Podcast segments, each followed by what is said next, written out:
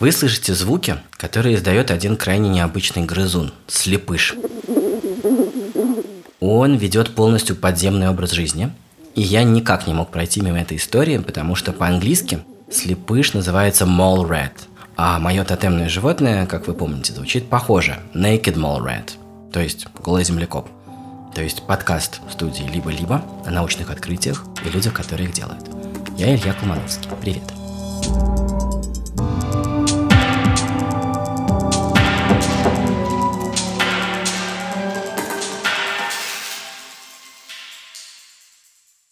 Напомню, впрочем, что мои голые землекопы живут в Восточной Африке, а вот слепыши в степях Евразии. Слепыши – это удивительные зверьки. Они огромные, до килограмма весом, длиной с такой взрослый кроссовок. Голова слепыша немного похожа на лопату, и они действительно ей роют. Эта голова сплошь покрыта гладким мехом, то есть вообще никаких признаков глаз. И их где-то полдюжины видов. И вот наша история сегодня начинается так. Десять тысяч лет назад один из видов слепыша рылся в песках при Черноморской степи. Этот вид пришел откуда-то с востока – и очень медленно двигался на запад, из поколения в поколение, представьте, справа налево. Потом он уперся в Днепр и остановился на восточном берегу. Этот берег называется левым, потому что река течет сверху вниз, и берега называются по течению реки. Ты плывешь, и вот у тебя слева левый берег. Эта река оказалась для зверька непреодолимой преградой. Там он остановился. И вот так возник эндемик с одним из самых крошечных ареалов в мире среди всех млекопитающих вообще – меньше 200 квадратных километров. Сегодня этот слепыш вымирает и водится только в одном заповеднике. Но для того, чтобы мир мог о нем узнать, у него должно было появиться имя. И для этого должны были прийти люди, зоологи, открыть и описать словами этот вид, сказать, чем он отличается от других видов, поместить коллекцию его черепов в музей и беречь. И вот такая коллекция – это ключевой тут момент. Так работает научная зоология. Если такая коллекция есть, то есть у вас в руках есть эталон, золотой стандарт этого вида, то тогда вид, как э, интеллектуальное понятие, существует. Я про это еще несколько раз сегодня скажу подробнее, а пока вернемся к слепышу. Этот слепыш 10 тысяч лет назад никак не мог знать, что зоологи, которые в итоге его опишут и дадут ему имя, потом пройдут через застенки гестапо, застенки НКВД, через ГУЛАГ, через распад СССР, через террор сепаратистов в Луганске в 2014 и через российское вторжение в 2022. Эти зоологи, о которых мы сегодня будем говорить, пройдут все испытания, но соберут и сохранят коллекции черепов этого слепыша. Так что это будет выпуск о том, как судьбы людей неотделимы от судеб природы, которую эти люди изучают. Меня зовут Игорь, фамилия Загороднюк. Я работаю в Национальном научно-природоведческом музее Национальной академии наук Украины. Это говорит зоолог и историк науки из Киева Игорь Загороднюк. Мы еще услышим его личную историю, и это будет история и о нем, и, конечно же, об этом самом слепыше тоже. Но пока что Игорь поможет нам восстановить всю хронологию. И мы начнем с момента первой поимки. Ведь в зоологии это ключевой момент. Зверь должен когда-то кем-то быть впервые пойман и изучен, иначе он как бы не существует. Вопрос. Как поймать слепыша? Есть несколько методов. Самый простой – это вскрыть нору, ждать, когда он придет ее закрыть, забить землей, земляной пробкой.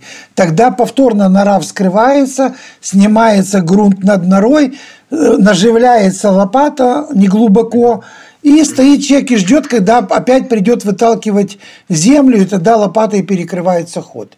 Но учтите, что это дело рискованное. Они очень кусачие, они агрессивные, они рычат, они щелкают зубами. Собственно, поэтому их называют щенками. То есть народное название в Украине – «зинске щеня». «Зинске щеня» означает дословно «земляной песик» я не выговорю венгерскую версию, но дословно переводится как земляной пес. Почему так говорят? Потому что он из-под земли, и он кусючий, он злой, он, он рычит, он шипит непрерывно. Итак, слепыша, о котором мы сегодня будем говорить, в 1934 году с риском для здоровья, как ясно из слов Игоря, отловила необыкновенная женщина-зоолог из Киева Евдокия Решетник. В тот полевой сезон она работала в Надморском заповеднике, как он тогда назывался, а сейчас это Черноморский биосферный заповедник. И это такие пески на левом берегу Днепра у Черного моря. Евдокия Решетник сразу увидела, что это необычный слепыш. Она заподозрила, что дело пахнет открытием, и собрала коллекцию из 30 черепов. Это первое, что нужно сделать в такой ситуации. И уехала к себе в Киев. В 1937 году ведущего зоолога Великанова из этого заповедника арестовали за белогвардейское прошлое и в 1938 расстреляли. Все, что нам осталось в память о нем, это коллекции, в которых тоже были черепа местных слепышей. Игорь показывал мне по скайпу его витиеватую подпись, которую Великанов оставил как сборщик, с синими чернилами прямо на костях, на черепах слепышей. Я выложу в канал эти картинки – и вот тут, как-то, когда Великанов сгинул, Решетник сообразила быстро оформить командировку в заповедник, приехать туда, наловить еще слепышей и забрать все сборы в Киев.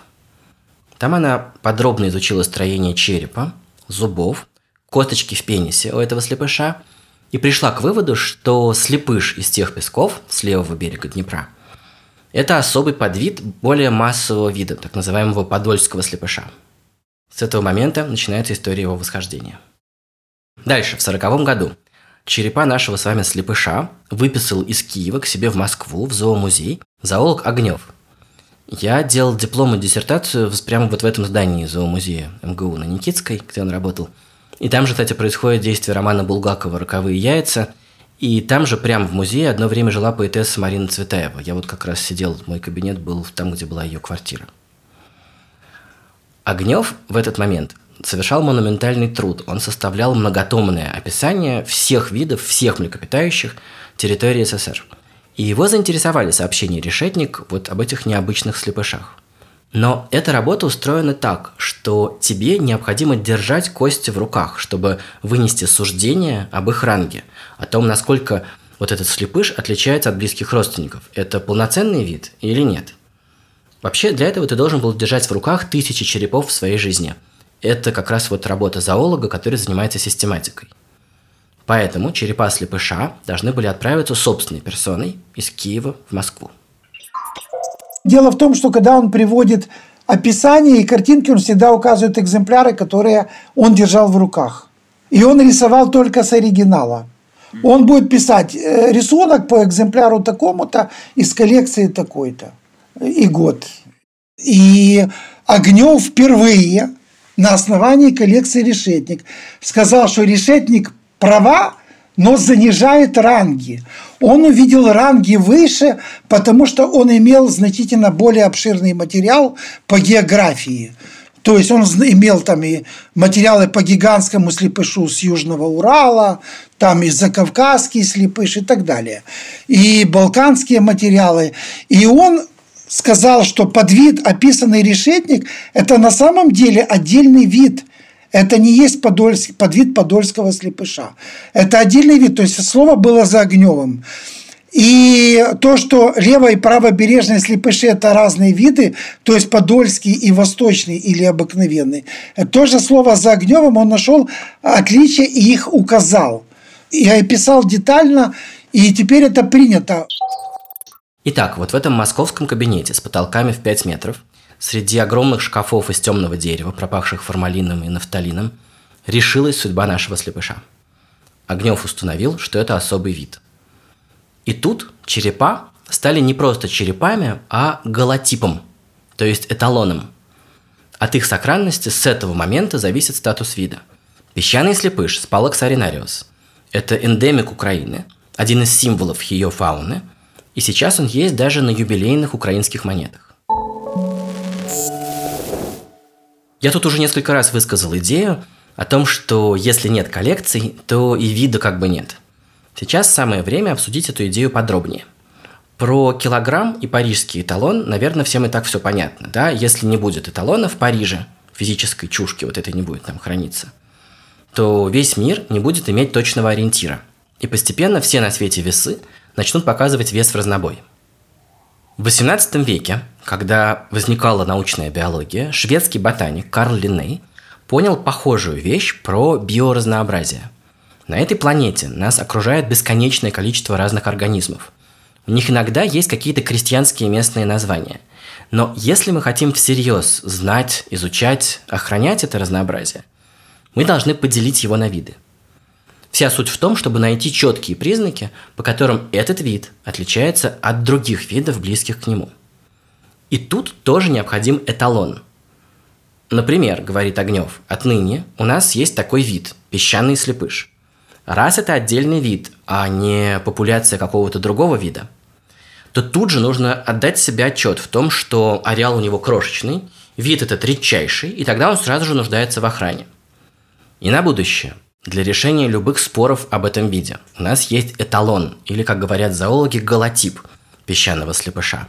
Вот конкретно этот череп, собранный в 1934 году, расстрелянным зоологом Великановым, описанный и размещенный в коллекции зоологом Евдокии Решетник, изученный зоологом Огневым и возведенный до ранга вида в 1940 году в Москве, и далее, на момент начала Второй мировой войны, хранимый зоологом Решетник – в здании Зоологического института в Киеве.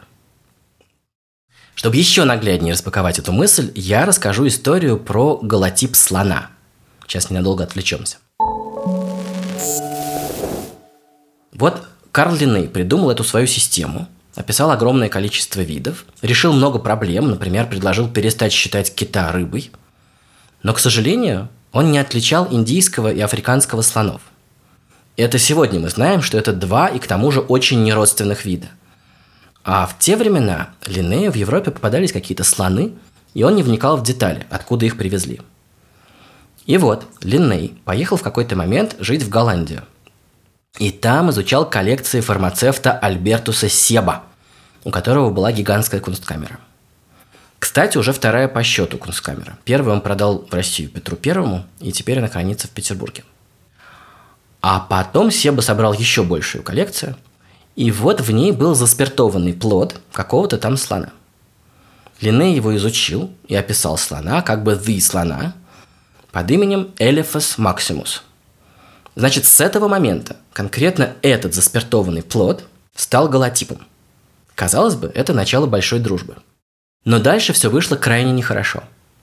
Через некоторое время уже следующие зоологи разобрались в слонах и поняли, что индийский совсем не похож на африканского. И вообще сегодня мы знаем, что дистанция там примерно как между человеком и шимпанзе. Они очень разные. Придумали им два разных имени. И вот это латинское название Elephas maximus закрепилось за индийским слоном. А значит теперь тот самый плод из коллекции Себа – это голотип не абстрактного слона, а именно индийского. И этот слоненок сейчас хранится в Музее естественной истории в Стокгольме – я выложу в канал его фотографии, но только оказалось, что это неправильный слоник. Десять лет назад группа ученых провела анализ белков из этого заспиртованного слоника, по белкам восстановила геном, посравнивала с существующими геномами и установила, что это слоненок из кунсткамеры Себа. Это африканский слоненок. А значит, встает вопрос, а где тогда хранится голотип индийского? В каком музее он хранится и что там есть? Шкурка, скелет, что? Где он? Вам смешно. И вы, конечно, отличите в любом спорном случае индийского слона от африканского. По ушам, по форме головы, ну и географически. Индийские из Азии, а африканские из Африки. Но зоологов это нисколько не утешает.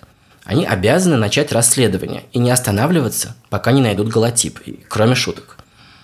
Потому что подумайте, как мы можем описывать этот мир и бороться за точность в описании всех его мух, блох и слепышей, если у нас вот такой вот слон в комнате – если нет ясности с тем, э, кто у нас хранится в качестве идеала, эталона, голотипа индийского слона. И за дело взялась большая международная группа ученых. Это было 10 лет назад. Выяснилось, что британский натуралист Джон Рэй описал скелет некоего слона во время поездки в Италию, во Флоренцию, в 1664 году. То есть это описание сделано за 100 лет до Линнея. И, что важно, Линней его цитирует – это описание буквами на четырех страницах не дает возможности точно понять, был это индийский или африканский слон. Рисунка там никакого нет. Но сейчас уже зоологи полезли в архивы и обнаружили, к счастью, что этот скелет и сейчас стоит в экспозиции Музея естественной истории во Флоренции. Они взяли ДНК из костей и доказали, что это индийский слон. То есть теперь Это самый первый индийский слон в наших научных коллекциях. Посмотрели строение зубов и форму скелета и установили, что это самка 25 лет, как и писал про нее Джон Рей в своих записях. То есть теперь у зоологов есть и голотип индийского слона, и голотип африканского. И вот последний чудесный факт, который ученые опубликовали в авторитетном журнале зоологии Линеевского общества, вместе со всем этим расследованием сохранился рисунок Рембранта, который нарисовал эту слониху по кличке Ханскин, пока она была еще жива и ела репу в зверинце. Я публикую этот рисунок в канале, и вы согласитесь, что на вас без сомнения смотрит индийская слониха. И вот так со слонихой нам повезло. Но вообще с сохранностью коллекции бывает сильно по-разному. И человеческие конфликты могут напрямую влиять на судьбу коллекций. Хорошо, когда у коллекции есть заботливый хозяин. И Евдокия Решетник хранила голотипы песчаного слепыша в музейном коридоре в таких экспедиционных ящиках, покрытых тряпьем. Когда в 1941 году Киев оккупировали немцы, красные успели вывести часть коллекции в эвакуацию, в Уфу – и некоторые экземпляры в итоге пропали и не вернулись потом в музей. Но ящики со слепышами просто стояли в коридоре. У них был владелец, Евдокия Решетник, которая никуда не уехала. К этому моменту она работала добровольцем в Киевском отделении Международного Красного Креста. И вскоре ее главной заботой стали пленные красноармейцы. Она кормила их гороховым супом. Немцы довольно скоро арестовали и ликвидировали весь Красный Крест, а пленных расстреляли, как только стало понятно, что красные не намерены их обменивать. В феврале 42 года Евдокия Решетник была арестована и попала в гестапо. После 10 дней допросов ее выпустили, и она стала работать в институте, у которого, как и у всех научных организаций, теперь была строго прикладная повестка – защита растений от вредителей. Это то, что интересовало немцев. Были созданы комиссии, и весной 42 было создано огромное количество э, институций, но немцы очень хитро, грамотно все переделали на немецкий манер. То есть все должно было быть только для пользы немцев и для пользы победы. Потому э, одним из объектов, например, изучения Института зоологии, тогда это назывался Институт защиты растений, стали суслики, как потенциальные вредители хлебов и огородины для, так сказать, в оккупационной зоне в Рейхскомиссариате Украины. Евдокия Решетник объявила, что будет теперь исследовать вредителей, сусликов, тем более, что она плотно занималась их систематикой еще до войны. У этого решения было несколько плюсов. Первый и главный – она смогла уехать в степь, увезти из города 14-летнего сына подальше от немцев, потому что по возрасту ему уже грозило принудительное выселение в Германию на работы – а еще решетник добыла 500 сусликов на шубу секретарши директора института, и под это дело она получила много марли, вату, йод, борную кислоту, якобы на нужды заготовок тушек. И, как известно из нескольких источников, передавала эти перевязочные материалы партизанам, а именно ауновцам Мельниковского крыла, которые к тому моменту уже рассорились с немецким оккупационным режимом и ушли в подполье. Музей сотрудничал с партизанами, как теперь известно. Например, по истории слепышей и сусликов я точно знаю, это описано в воспоминаниях, э, что большое количество ваты, марли, э, спирта, йода получалось на изготовление шкурок э, грызунов.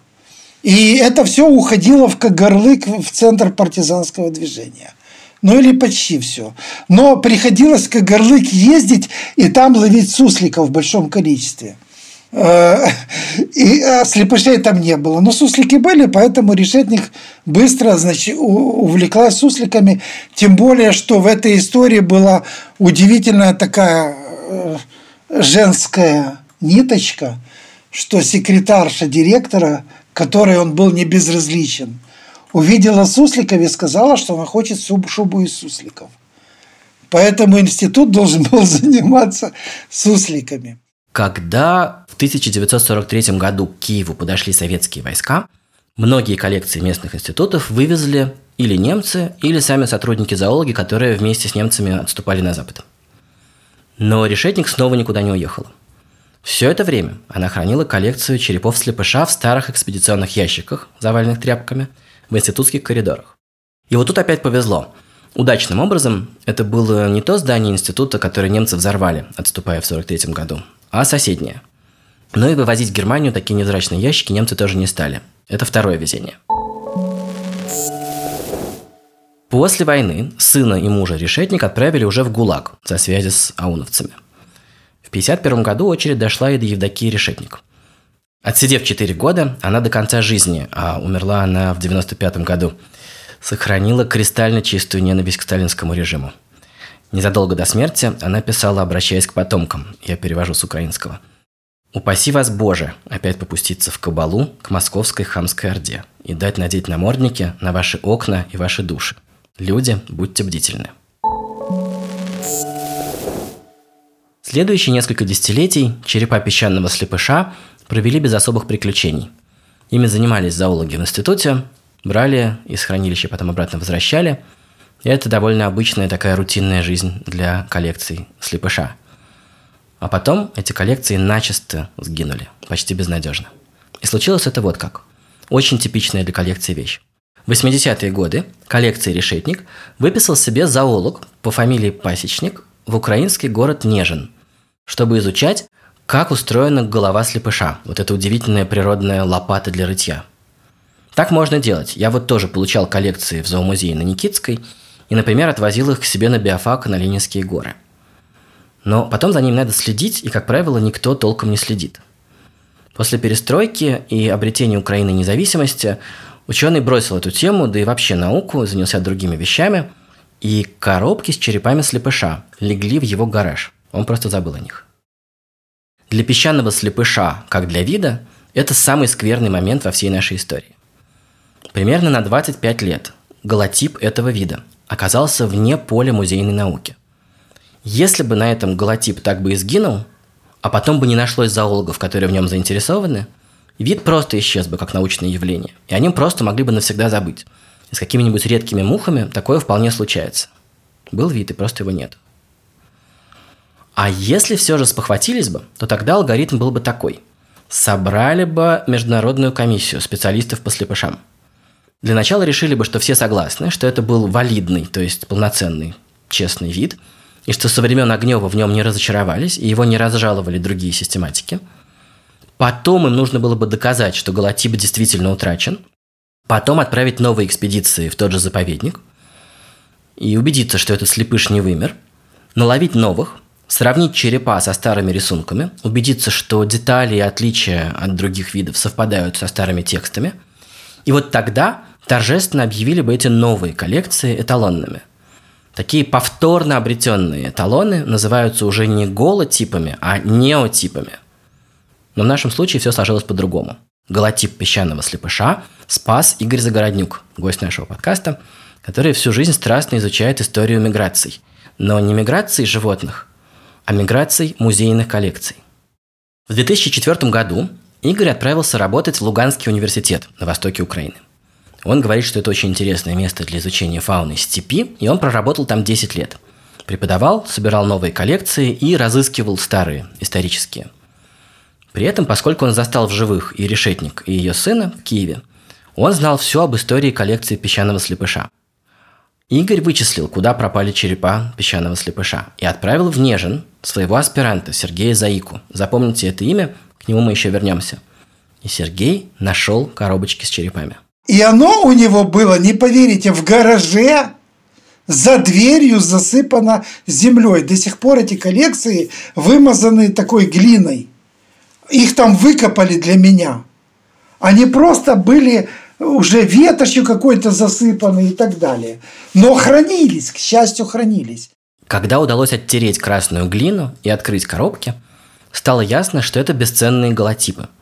В тот момент песчаный слепыш, по сути, удержал свой высокий видовой статус. Представляете, мы готовим э, с моей коллегой обзор по слепышам, и тут я вижу образец, который нарисован с тем же пятым номером, тем же почерком, фотография, который нарисован в статье, понимаете, с описанием это, этого спалок Саренариус, песчаного слепыша. То есть Игорь настолько наизусть знал статьи «Решетник», что узнал череп из ее статьи 1939 года в лицо. Так устроена эта профессия. Я его держу в руках. Для зоолога это благоговение. А если учесть, что это самый уникальный вид европейских млекопитающих, о чем речь? А потом наступил 2014 год, и Игорю пришлось скоро бежать из Луганска с легким рюкзачком и жестким диском, спрятанным в носке. Следующую часть нашего рассказа я отдельно посвящаю тем комментаторам, которые после каждого выпуска пишут мне, вот вы рассказываете про жизнь э, ученых в Киеве и в Харькове, а где у вас рассказ про то, как ученые в Луганске 8 лет страдали от э, украинского террора? Вот вам рассказ про ученого из Луганска, послушайте. Это была какая-то болезнь. Эти люди бегали с автоматами по университету. Я просил, чтобы они вышли, не мешали мне провести пары. По словам Игоря, эти люди искали всюду в городе, в том числе и в университете, представителей правого сектора. Для чего им нужен был, я не знаю, но мне удалось узнать, что моего одного студента на блокпосту задержали, у него изъяли телефон – мне об этом сообщили наши военные волонтеры, которые уехали на тот момент из Луганска и сказали, что у меня есть сутки исчезнуть, потому что за мной точно придут. Уехал я под видом поездки на биостанцию в окрестностях города. Вот, и, и все, и так я исчез. Понимаете, очень страшно было вести с собой какие-либо девайсы. Вловили за все выламывали блоки памяти. А мне надо было вывести как минимум один жесткий диск. Ну, потому что я подозревал, что уда- не удастся вернуться туда, а там куча информации. Я руковожу научным обществом. У меня есть весь архив журнала. Я веду несколько сайтов, они все у меня в офлайне есть на диске. Э, и все это могло пропасть. Я должен был все оставить. Я уезжал в щеблетах, в шортах с маленьким трекинговым рюкзачком. И я наблюдал, как людей выборочно проверяли на вокзале. Это было очень плохо. Мне повезло встретить одну нашу сотрудницу, беременную, которую, собственно, и не тронули. Она была уже на сносях. И вот мы с ней вместе там как-то решали этот ее вопрос – Э, и вот так вот я уехал и вывез с собой этот диск. Потом уже мне удалось в течение ближайших следующих двух недель направить в мою комнату, уговорить, пустить двух моих бывших студентов, которые смогли вынести значительную часть коллекции. И речь тут идет не только о слепышах. Игорь Загороднюк за годы работы в Луганске и бесконечных расследований смог вот так же найти и вернуть в научное поле тысячи и тысячи исторических экземпляров, в том числе и голотипы. Некоторые сборы были 19 века. Они пережили гражданскую две мировых войны, черепа грызунов и летучих мышей, насекомые, заспиртованные рептилии. Но теперь он уехал, спасая жизнь в Киев, а коллекции остались в городе, захваченном сепаратистами с автоматами – Судьба коллекции, в том числе и судьба наших с вами голотипов песчаного слепыша, снова висела на волоске. То есть в Луганске с конца июля и до конца августа, а может и начала сентября не было ничего. Ни воды, ни электричества, ни мобильной связи. Э, вообще город лег. И ни транспорт не ходил. И, естественно, железная дорога тоже не работала. А потом появился такой новый всплеск – Э, активности железнодорожной. И вот тогда удалось передать серию сумок, плюс э, беженцы, коллеги, студенты бывшие, кто выезжал по очереди, каждый тоже вез хотя бы одну сумку. В итоге у меня собралось около 8-10 э, сумок. Там было все и вещи, и коллекции. Уехали не все. Тот самый аспирант Сергей Заика, который обнаружил черепа слепыша в гараже в городе Нежин, остался в 2014 году в Луганске, как рассказывает Игорь, из-за кота, потому что кота и других животных не выпускали. Теща отказалась оставить кота, жена – тещу, и в итоге все остались. Ну, правда, позже стало понятно, что Сергей работает так или иначе в администрации, и он попал в списки людей, которые, как считается, сотрудничают с сепаратистами. Но на днях Сергей погиб Э, в рядах так называемой милиции ЛНР, буквально в день нашего первого интервью с Игорем. Игорь Загороднюк так и остался перманентным беженцем. По его словам, за эти годы в Киеве он вместе со всеми вывезенными из Луганска коллекциями, в том числе и с песчаным слепышом, поменял десятки квартир. прошлом году он, наконец, передал эти коллекции в тот самый музей в Киеве, на улице Богдана Хмельницкого, откуда они стартовали в нашей истории. Музей за это время поменял дюжину названий, и сегодня называется научно-природоведческий. Но в 22 году, с началом новой войны, Слепыш снова оказался в опасности. Дело вот в чем. Раз в год в таких хранилищах обязательно должна проводиться обработка против вредителей. Есть целый ряд видов крошечных жуков, чьи личинки могут есть кости. Сотрудники музея этой весной с риском для жизни, не обращая внимания на бомбардировки, приходили на работу и проводили обработку. В Украине есть музеи, которые серьезно пострадали. Когда ударной волной выбивают окна, как это произошло в Харьковском музее природы, хранилище оказывается открыто любым вторжением вредителей извне. Сам Игорь Загороднюк выживает в своей съемной квартирке. Он отказался ехать в эвакуацию. Он объяснил мне, что у него плохое сердце и что он больше не может скитаться. И он не хочет ходить после каждой сирены в бомбоубежище. Он ходил туда на разведку, и ему, как спелеологу, это бомбоубежище не понравилось. И он делится интересными лайфхаками, как оборудовать уголок выживания в коридоре в квартире в многоэтажном доме. Там есть место между двумя несущими стенами, где потенциально тебе нужно будет прожить несколько суток, пока разбирают завалы.